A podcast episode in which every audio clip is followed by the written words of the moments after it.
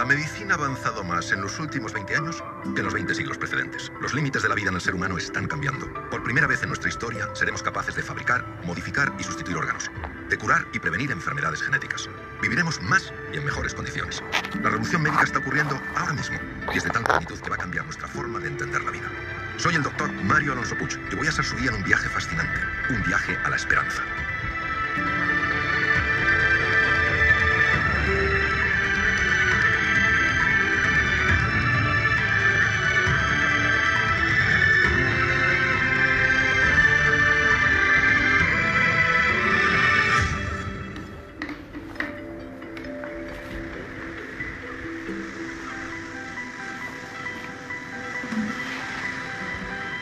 Sido para nosotros siempre una fuente de alimento, salud, inspiración y vida. Cada día se descubren cuatro nuevas especies marinas, con propiedades biológicas y secuencias genéticas complejas, que nos ofrecen las claves para desarrollar nuevos tratamientos médicos.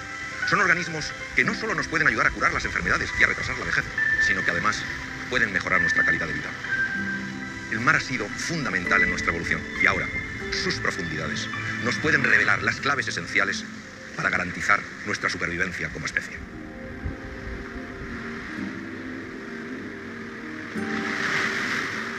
Si dentro de la medicina hay una especialidad que aúna lo que puede ser el paciente con todo lo que es la confrontación con un momento tan crítico como es el riesgo a morir, no hay otro contexto como es el cáncer.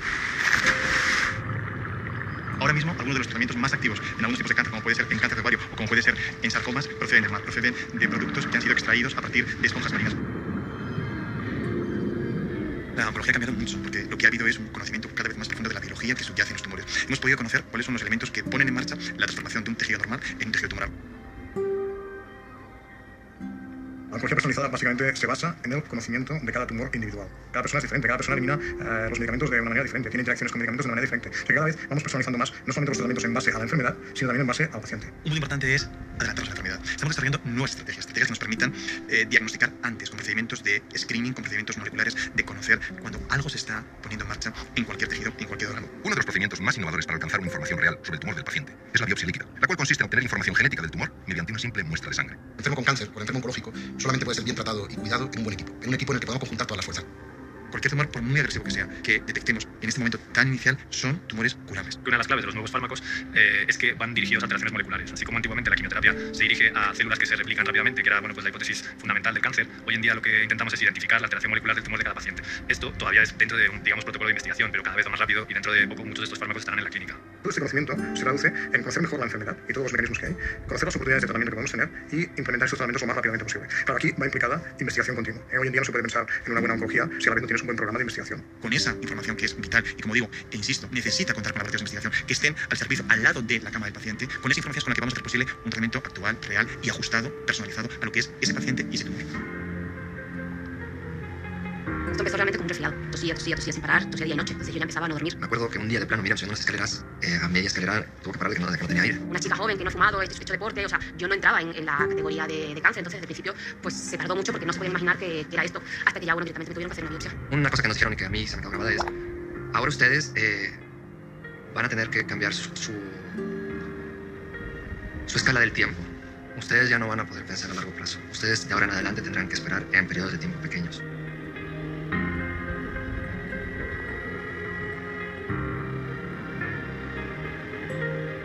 Miriam vino con un adenocarcinoma de pulmón muy avanzado. Tenía el pulmón izquierdo totalmente blanco, con un derrame pleural masivo, que la limitaba incluso para sus actividades básicas de la vida diaria. A mí me etiquetaron de, de incurable desde el principio. Entonces, eh, fue, un, bueno, perdona, o sea, no, no, tienes uno de estos cánceres, me metes un chute de quimio y se me quita. Imagínate la cara de tu padre, de tu madre y de todos los que están alrededor. Entonces, pues sí, te dan ganas de, de, consolar a los demás, pero, pero tú estás con este papelón que te acaba de caer. Detrás de un paciente con cáncer hay una persona que sufre, hay una familia. Queremos estar con el paciente, para el paciente, porque necesitamos que entre él y con él y con su familia hacer equipo. Le dije que. Pues que no permitiéramos que lo que nos habían dicho dictara nuestra realidad. Todo lo que fuera necesario hacer, ella podría tener la certeza de que lo podía hacer conmigo. Y que para eso teníamos que recorrer eh, ese camino juntos, que si ella me aceptaba, me quería casar con ella.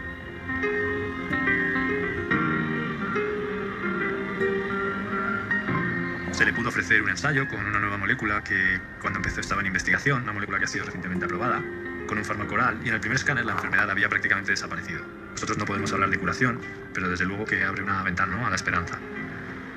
Te vas dando cuenta que tu cuerpo es muy agradecido. Si tú le echas cariño y le echas paciencia, eh, te responde.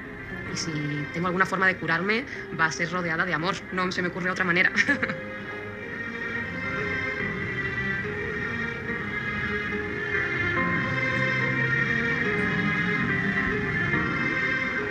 Estamos llegando a un escenario distinto, a un escenario donde la quimioterapia tal como la conocíamos ha cambiado.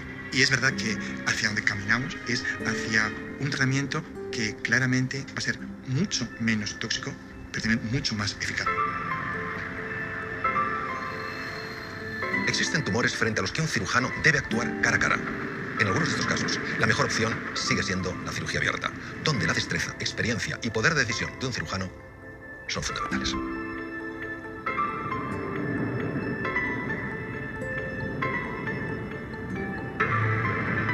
Cuando tú le dices a un paciente que se tiene que operar despierto, hace 15, 20 años se quedaban totalmente extrañados diciendo esto es imposible, eh, voy a salir corriendo, me va a doler muchísimo. El anestesista le tiene que dormir y cuando uno ha abierto ya el cráneo, o sea, es decir, la piel, el músculo, el hueso y la dura madre, que es la funda que cubre el cerebro, entonces es cuando se despierta, para poder estimular directamente sobre la corteza cerebral. Este procedimiento se realiza para tratar gliomas, que son tumores con la capacidad de invadir partes importantes del cerebro. Lo que está detrás del despertar al paciente no es, evidentemente, simplemente el despertarlo, sino es que el cerebro tiene una serie de funciones y que son eh, muy dependientes del área en que nosotros vamos a operar. El hígado es lo mismo a la derecha que a la izquierda, que arriba que abajo es el hígado. Eh, el cerebro no. Nos habían contado siempre. Uno utiliza el 30% de su cerebro. Pues eso se demostró que son tonterías. Uno utiliza todo su cerebro. Lo que ocurre es que no lo utiliza al mismo nivel. El cirujano aplica impulsos eléctricos para encontrar las funciones del paciente, marcarlas y así evitar dañarlas. Sería imposible encontrar algunas de estas funciones sin despertar al paciente. Teóricamente, las áreas esenciales del lenguaje en un paciente diestro están en el hemisferio izquierdo, que es el dominante para el lenguaje. Eso es cierto. Pero el hemisferio derecho participa muchísimo también en el lenguaje. Es decir, es un mosaico que va mucho más allá. Además, es un mosaico intercambiable. Es decir, en un momento activas esto, lo dejas de activar y activas esto otro, y se activan simultáneamente varios sitios. Es un mosaico funcional. De lo que se trata con la estimulación es de saber cuál de esas áreas participa y qué grado de participación tiene. La única forma de estar seguros que donde estamos tiene una función es hacer el test en ese momento.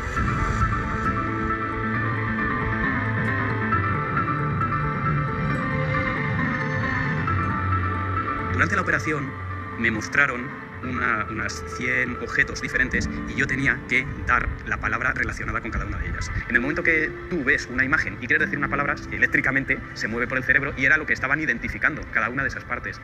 Para tener cuidado o la intención de por lo menos esa parte dejarla. Cuanto más tumor quites, más cerebro quitas. Antes de que se inventaran estas técnicas, había cirujanos que paraban. Decían, yo no quito más porque si quito más tumor, el paciente se me va a quedar hemipléjico, se va a quedar sin poder mover una pierna o se va a quedar sin poder hablar. Luego, por tanto, vamos a parar. En este momento, como tú tienes bastante seguridad de que eso no va a pasar, tú puedes quitar más tumor. Al quitar más tumor, los resultados a largo plazo van a ser mejores. Cuando salí de la operación, me desperté, vi a todo el mundo, reconocía perfectamente con la cara a toda la gente de mi familia y amigos que habían venido, pero me costó muchísimo dar con los nombres. Cuando yo vi a mi mujer, sabía perfectamente que era ella, pero otra cosa que no podía hacer era pensar en su cara sin verla. No podía leer porque no reconocía las letras. Sí que las veía y me sonaban algo, pero era incapaz de leer con ellas. Lo que he tenido que ir haciendo desde el principio es una especie de estudio, de ejercicios La media de supervivencia para pacientes a los que se les opera de un glioma se está incrementando constantemente. Hasta hace unos pocos años estos pacientes no eran candidatos a cirugía y su pronóstico de supervivencia era muy corto. se ha multiplicado por lo menos por cuatro la supervivencia. Y lo más importante es que no es solo supervivencia, que son pacientes en buen estado neurológico y con funciones neurológicas conservadas. Lo que debes hacer es pensar siempre en un espacio corto de tiempo. Quédate con lo que vas a hacer mañana o lo que vas a hacer esta semana, vas a llegar a ello más fácilmente.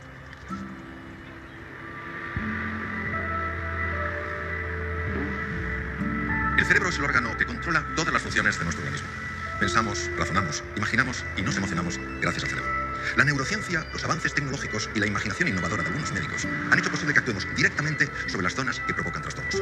La pregunta es, ¿ha llegado ya el momento en el que podamos curar trastornos mentales como la anorexia con una operación?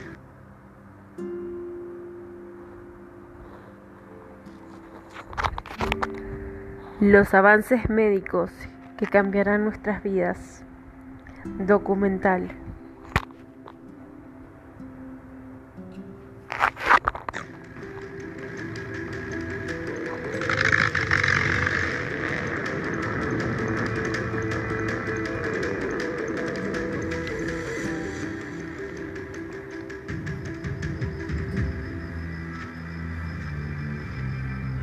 Buscaba como brillar o triunfar de alguna manera, visto que eso no me había salido como yo quería, y a partir de ahí empecé a reducir la cantidad de comida, reducir, reducir, y hasta que empiezas a reducir a un punto que pues es exagerado. La anorexia es un trastorno de la conducta alimentaria que consiste en una pérdida de peso provocada por el propio enfermo. La causa de la anorexia es desconocida, pero factores sociales marcados por cánones de belleza inalcanzables y un excesivo culto al cuerpo son reconocidos como claves en el desarrollo de la enfermedad. Hay un sistema que es el sistema límbico que regula nuestras emociones. Ese sistema activa algunas zonas de la corteza cerebral, especialmente la región frontal, o la inhibe. En el caso de los trastornos de la alimentación, que es parte de un trastorno de conducta, como puede ser otra patología psiquiátrica, la radiocirugía funcional lo que trata es de modular ese comportamiento para tratar de ayudar al paciente a que recupere un hábito alimentario normal. Todos los participantes que van a ser sometidos a este tipo de intervenciones, lo que se hace es un estudio prequirúrgico, donde se hace primero una evaluación de cuál es su rendimiento cognitivo. Eh, se hace también un estudio funcional que nos permite registrar la actividad cerebral que tiene esa persona en tiempo real. Te da miedo comer, no comer te lleva a estar triste y el estar triste te lleva a no querer comer. Y es un círculo vicioso del que es muy difícil salir si nadie viene a rescatarte. Gamma Knife es una máquina que está diseñada para tratar de una manera muy efectiva múltiples lesiones cerebrales. Consta de fuentes de cobalto fijas que emiten radiación por múltiples haces de forma que el paciente en la cabeza apenas recibe radiación hasta el sitio donde todos esos haces confluyen, que es la zona que nosotros queremos tratar. Lo que tenemos que hacer antes es localizar esas zonas. Lo hacemos utilizando un sistema que se llama estereotaxia, que es una especie de cubo que fijamos de forma permanente al paciente hasta que se termina todo el tratamiento. Cuando se aplica la radiación, se lleva a cabo un proceso llamado neuromodulación, en el cual se respeta la función de la célula, pero se alteran sus cualidades de conectividad. Se modula así la función cerebral con la intención de eliminar la obsesión. De manera que los pacientes que tienen un rechazo por la comida, cuando les hacemos esto, lo que ocurre es que ya no tienen ansiedad. La vista de la comida ya no les produce ansiedad. Quizá no podemos hablar de curación, pero desde luego sí podemos hablar con un cierto nivel de seguridad de mejora en la sintomatología y que esta mejora tenga un impacto relevante en la vida cotidiana de los pacientes. Una operación no es mágica, si tú no pones de tu parte no va a funcionar. Hay ciertas cosas que sí que siguen costando, pero bueno, estoy contenta porque me veo como con fuerza para vivir de manera autónoma, tener mi trabajo, tener mi casa, saber cuidarme y saber vivir, que en definitiva es de lo que se trata, ¿no? Vivimos en una sociedad donde estamos convencidos de que somos capaces de todo, donde nos exigimos más que nunca nosotros mismos, y eso inevitablemente provoca estrés. Un estrés que nos hace vulnerables, ansiosos, irritables y descentrados, generando hábitos de vida que a largo plazo acaban por pasar factura.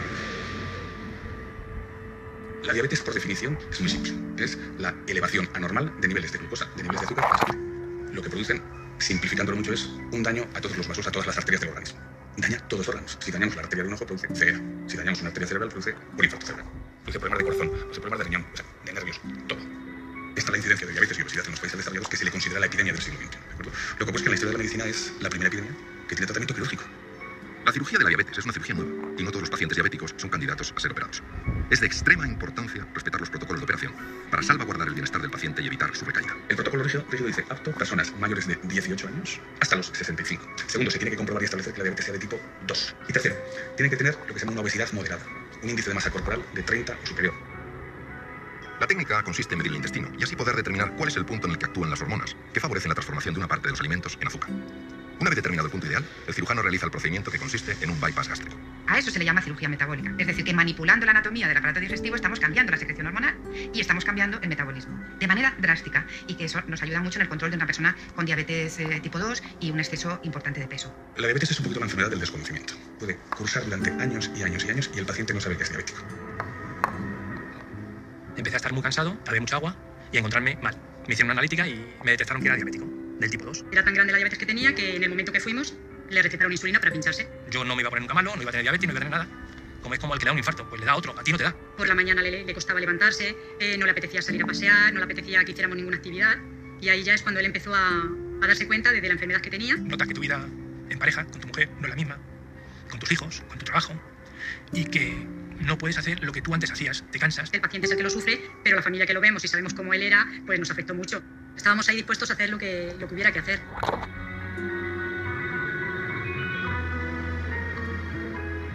Al no tenerme que pinchar ni tomar pastillas desde el día siguiente de mi operación, pues yo fue día tras día una mejora tremenda. Volvió a ser la persona fantástica que es. Esto es una cirugía nueva, es una cirugía que tiene que ser evaluada. Ahora estamos en los inicios. Hoy por hoy, yo soy cauto y me gusta hablar de nosotros podemos controlar la diabetes. Hoy realizamos intervenciones en las que los robots tienen un papel muy destacado, convirtiéndose en una alternativa a los procedimientos quirúrgicos convencionales.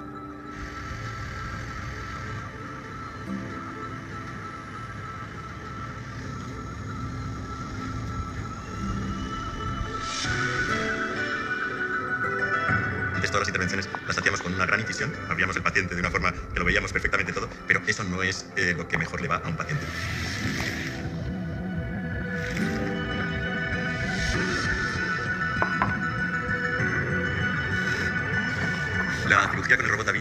Considerar cirugía mínimamente invasiva. ¿Qué quiere decir esto? No abrimos al paciente y solamente le hacemos unos pequeños orificios por donde van a entrar lo que llamamos brazos del robot. Fundamentalmente se compone de dos partes. Una, que es la consola, que está a distancia del paciente, y otra es todos los brazos, y esos brazos se mueven con una precisión absoluta de lo que nosotros hacemos en la consola.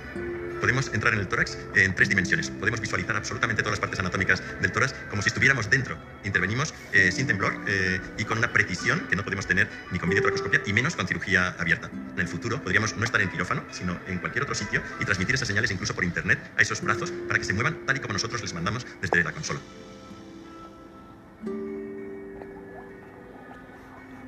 La cirugía con la técnica NOTES consiste en el acceso a la cavidad abdominal a través de orificios naturales, evitando así las heridas en el abdomen. Es una técnica mínimamente invasiva que beneficia la evolución postoperatoria del paciente. El no tener cicatrices es menos dolor, el no tener dolor es una movilización precoz del paciente, se mueve antes el- lo que sería el movimiento normal intestinal, lo que nosotros llamamos peristaltismo, el índice de infecciones es menor porque no hay infecciones a nivel de la herida. Entonces, este, este hecho hace que nosotros podamos ser mucho menos agresivos con el paciente y algo que yo creo que es eh, fundamental, que es la delicadeza que tú tienes que tener quirúrgicamente con alguien. Si yo hago un golpe así con mi dedo en mi mano no pasa nada, pero si este mismo golpe me lo doy en el labio o en un ojo, puedo tener rápidamente un edema. Los intestinos es lo mismo, nosotros hemos de ser especialmente cuidadosos.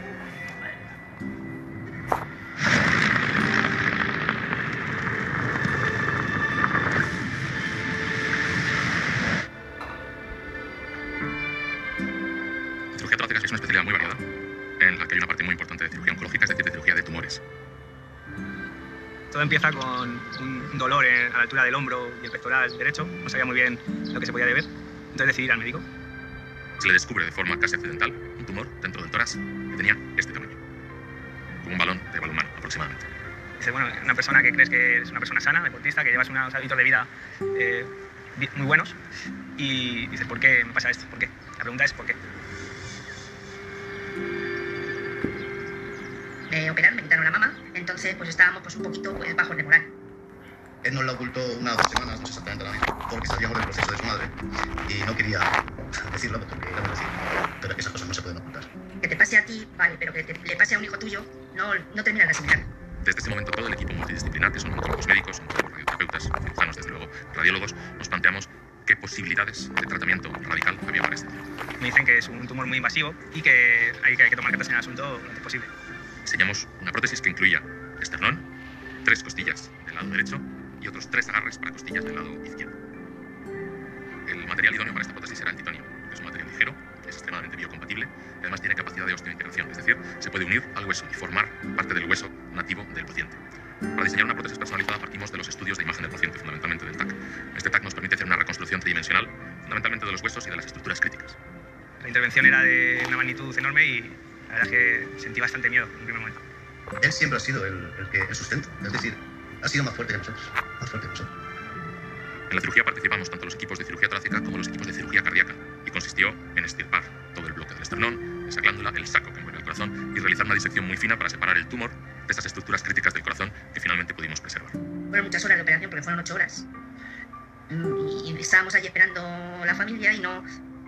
Para mí fue yo creo que lo peor. Se nos hizo interminable, Lo porque peor. sabíamos que era muy complicado lo que estaban haciendo y tocando órganos muy sensibles. Y teníamos nuestra preocupación, vamos, hasta que vimos al doctor y, y nos, y bueno, ya solamente verle la alegría con la que salía, nos dimos cuenta de que todo había salido bien. No habíamos llorado y ese día nos derrumbamos todos. Esta es la primera vez en el mundo que se desarrolla una prótesis torácica mediante impresión 3D, completamente personalizada y bajo un diseño biomecánico, es decir, con el objetivo de respetar la función del tórax del, del paciente. La parte de la- del esternón es fija, pero la parte de la costilla lleva como una especie de muelles, tirabuzones que no, no llegan a ser un muelle, pero hace el efecto de expansión.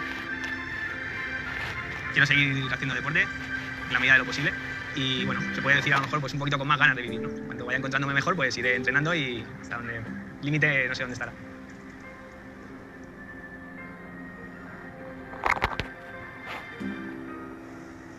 Tras una cirugía, nuestro cuerpo requiere de una gran cantidad de energía para volver a su estado normal.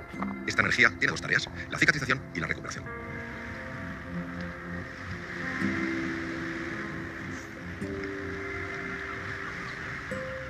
La cirugía del siglo XXI es la consecuencia de tres grandes revoluciones que hubo en el siglo XIX y en el siglo XX. Y en 1846 se introdujo la anestesia, eso permitió operar sin dolor. Luego a los enfermos les iba muy mal porque se infectaban. Entonces hubo una segunda revolución, al final del XIX, principios del XX, que fue la revolución de la antisepsia. Eso de lavarnos las manos, de limpiarnos, de dejar todo el campo limpio, poner paños. Pero todavía los enfermos morían mucho porque se desangraban, porque no teníamos control de la sanguínea y, una tercera revolución que se llama la revolución de la hemostasia. Gracias a estas revoluciones llegamos a la cirugía del siglo XX, que fue una cosa muy importante, todo el trasplante de órganos, la era del recambio de órganos, y con eso llegamos al siglo XXI y decimos, ya lo tenemos todo arreglado, pues no. En el siglo XXI sigue habiendo muchos fracasos de la cirugía. Nosotros operamos a un paciente, cortamos, pegamos, damos puntos y tenemos que esperar el posoperatorio a ver si pega. Habitualmente pega, pero otras veces no pega. ¿Y por qué no pega? Pues no lo sé. Es decir, porque no hay un control del programa de cicatrización. No nos equivocamos si decimos que la gran mayoría de los fracasos de la cirugía hoy en día, en el siglo XXI, en todo el mundo, en los grandes hospitales, en todos sitios, se debe a un fracaso de la cicatrización. Cuando una herida se abre, podemos darle unos puntos, pero realmente nunca sabemos qué está pasando en la herida. Se pensó, eh, en los años 80 y 90, que había una célula, que era la célula primigenia, a partir de las cuales salían todas las demás. Y esto tiene mucha razón, porque cuando el ser humano nace, primero son dos células, después cuatro o ocho, y de esas células saldrá todo el organismo. Ahí está escrito el libro de la vida, ¿no? Está escrito cómo se hace un pulmón, cómo se hace un cerebro, cómo se hace un ojo, un hígado. Entonces esas células se le llamó células madre. Cuando se empezó a ver las virtudes de estas células, de las células madre, todo el mundo decidió usarlas para un tipo de patología. Por ejemplo, eh, hubo grupos de investigación internacionales que decidieron estudiar cómo actuaba sobre el infarto de miocardio, otros que decidieron ver cómo iban en el Alzheimer, otros en el Parkinson, eligieron una serie de patologías. Pero nosotros éramos cirujanos y estábamos preocupados por la cicatrización. Entonces en el año 2002 comenzó una auténtica carrera a ver quién era el primero que llevaba de, de verdad las células madre del laboratorio a la cama del enfermo.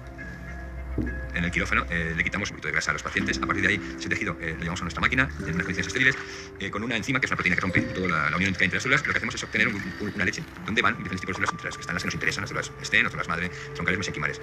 Estas células posteriormente las ponemos en, a- en jeringa, las recogemos y las bajamos al quirófano para el implante del paciente. Desde la cama del enfermo se va al laboratorio y luego del laboratorio se vuelve a la cama del enfermo. Es una buena relación entre la ciencia básica y la clínica real.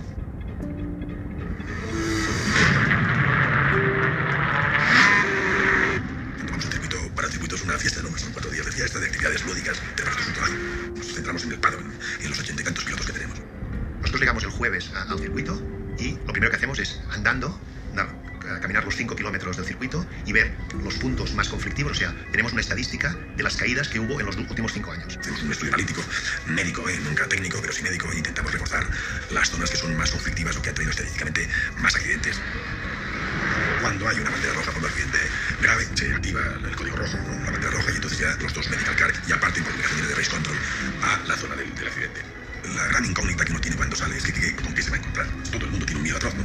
Pero tiene un móvil que no sabes lo que, lo que pasa, que parece fase muy crítica, ¿no? Entonces, cuando llegas ahí se disipa totalmente y actúas de una forma rápida, global, lo, lo alineas, liberas la vía aérea superior, quitas el casco, fijas collarín, metes el tubo.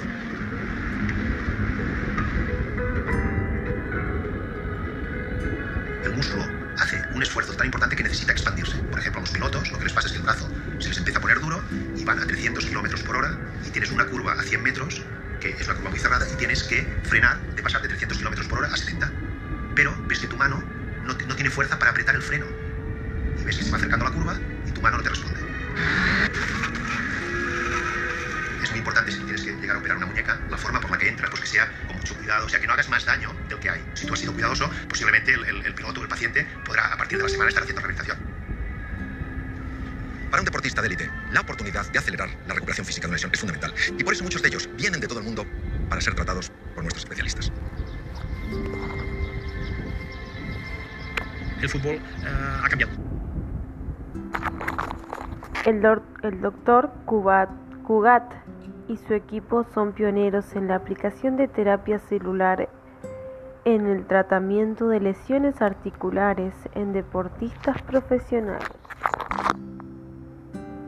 Que antes iban a un ritmo muy lento, se tenía técnica y no se corría tanto. No había velocidad, no había fuerza, no había resistencia, como ahora. ¿Por qué se lesionan? Porque los giros, los saltos, las frenadas, los dribblings son de una velocidad muy superior a la que hacían pues 40 años atrás. Few years after he learned arthroscopy, he was advancing very, very quickly and advancing the field of arthroscopy. And 10 years later, I was coming to Barcelona to learn from him. He is the expert in uh, athletic knee injuries in football. La artroscopia es un procedimiento quirúrgico poco invasivo, en el cual se introduce una cámara pequeña a través de incisiones mínimas en la articulación de la rodilla. La cámara envía la imagen a un monitor, desde el que el cirujano puede ver las estructuras de la rodilla con gran detalle para reparar o quitar tejido lesionado. Nos dimos cuenta que cuando se rompía un ligamento cruzado de la rodilla, lo operabas. Y lo podías operar muy bien, y quedaba muy bien. Pero el traumatismo de esta rotura siempre ves que acarrea un edema en el hueso.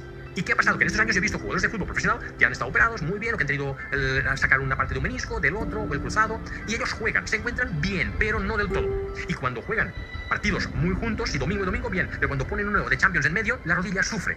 No solo el cruzado que se rompe, sino el hueso secundal, el cartílago. Y dices, bueno, nosotros los traumatólogos nos preocupamos de la anatomía, nos preocupamos de la funcionalidad y de la biología. Los factores de crecimiento son proteínas que se encuentran al interior de las plaquetas y que estimulan a otras células a realizar procesos esenciales en la reparación de tejidos y la curación de huesos y ligamentos. Se les trae sangre al paciente para ser procesada y centrifugada tomando en cuenta el tipo de lesión a tratar. Una vez terminado el proceso en el laboratorio, se extrae el plasma el cual se le inyecta al paciente en la zona dañada. La primera aplicación se realiza justo al terminar la operación.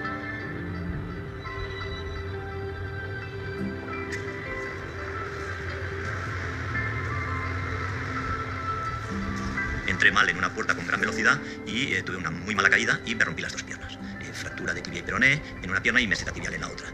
Cuando el doctor Cubat ve mi radiografía de, la- esa tibia que no soldaba, me dice, Xavi, es que aquí hay que aplicar otra cosa. Para que solde una tibia a esa altura, tenemos que cortar el peroné. Este trocito de peroné que te hemos sacado, vamos a hacer una papilla, la vamos, vamos a sacar el callo antiguo, vamos a poner esa papilla de tu propio hueso del peroné en la tibia, factores de crecimiento, y Xavi, en dos meses yo creo que esto va a estar sano. Esa fractura, por las sensaciones y lo que dicen las radiografías, está casi soldada y realmente eh, funcionó. Lo que hacen es ser un elemento antiinflamatorio, antiálgico y regenerador. Es un arma que tenemos los médicos, los traumatólogos, médicos deportivos, que podemos utilizar en favor de estos deportistas. En mi familia el deporte es uno de los ejes, es una forma de vida para todos. Y es deporte de acción. Eso implica que las lesiones y los yesos y las operaciones han sido y son habitual, desgraciadamente, en, nuestra casa. Uno de los pacientes eh, más especiales era mi hermano Álvaro. Eh, mi hermano se, tenía la rodilla también bastante estropeada, se había hecho más daño que yo. El doctor le había operado varias veces. Yo recuerdo algún invierno que esquiábamos juntos y que prácticamente Álvaro esqui- esquiaba la pata porque su rodilla mala le, le dolía mucho, no, le funcionaba. Y recuerdo que posteriormente empezó a hacerse mm, factores de crecimiento y yo le vi un cambio. De un invierno para el otro, empezó a esquiar con normalidad, su rodilla empezó a funcionar otra vez y yo, que mi rodilla también estaba delicada y un poco estropeada, pues yo lo hablaba mucho con él. A partir de ahí, de forma sistemática, cada primavera yo me hago tratamiento de factores y empiezo el invierno siguiente en plena forma. La medicina deportiva es importante no solo para los deportistas de élite, sino también para los millones de personas que día a día ponen su cuerpo a prueba. Practicar deporte nos puede ayudar a ganar fortaleza física y mental, a mantenernos sanos y afrontar los distintos retos que tenemos en nuestras vidas. Sin embargo, conocer las limitaciones de nuestro organismo es un factor fundamental. Los médicos del deporte vigilan cuáles son las dinámicas básicas de nuestro cuerpo para prevenir síncopes, arritmias o colapsos que en ocasiones pueden llevarnos al límite de la delgada línea entre la vida y la muerte.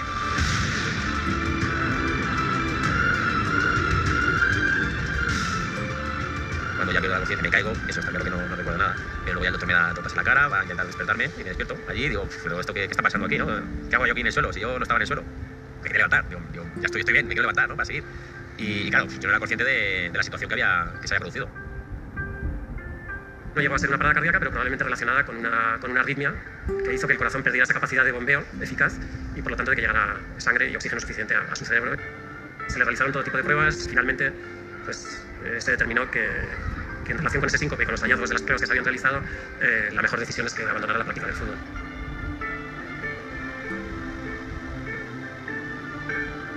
Son casos aislados y que ocurren normalmente en gente que tiene alguna patología de base. Gente que realiza deporte, eh, generalmente deporte a una intensidad elevada, y, en quienes en un momento dado pues, se produce una situación que genera una arritmia, normalmente una arritmia ventricular maligna, que termina eh, produciendo una, parada cardíaca, y en el caso de que no seamos capaces de responder de forma adecuada, pues una muerte súbita.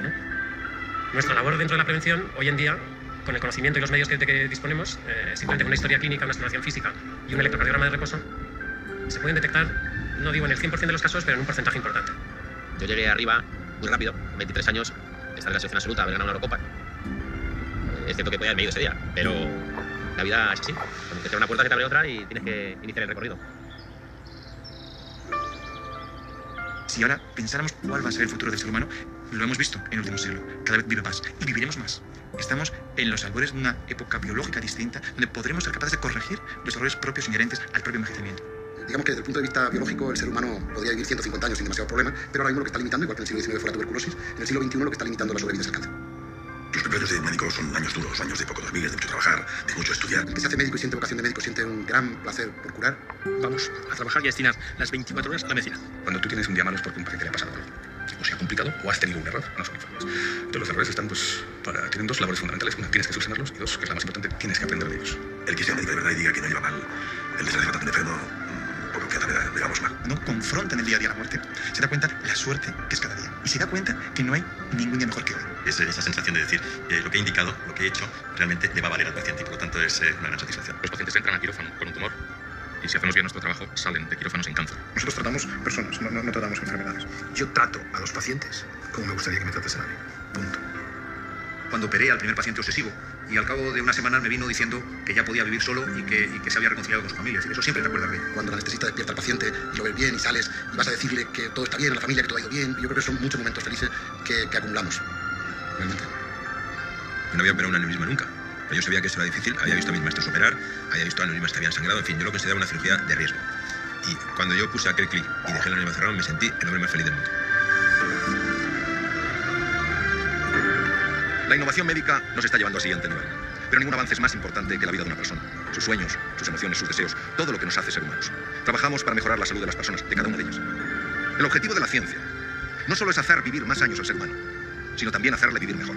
Y ahí la medicina tiene muchas cosas que decir.